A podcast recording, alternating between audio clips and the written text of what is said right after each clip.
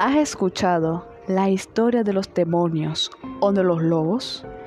Parece historias separadas, época y momentos distantes, pero... ¿Y si te digo que estos dos clanes libraron una batalla tan sangrienta que los sobrevivientes sufren de pesadillas?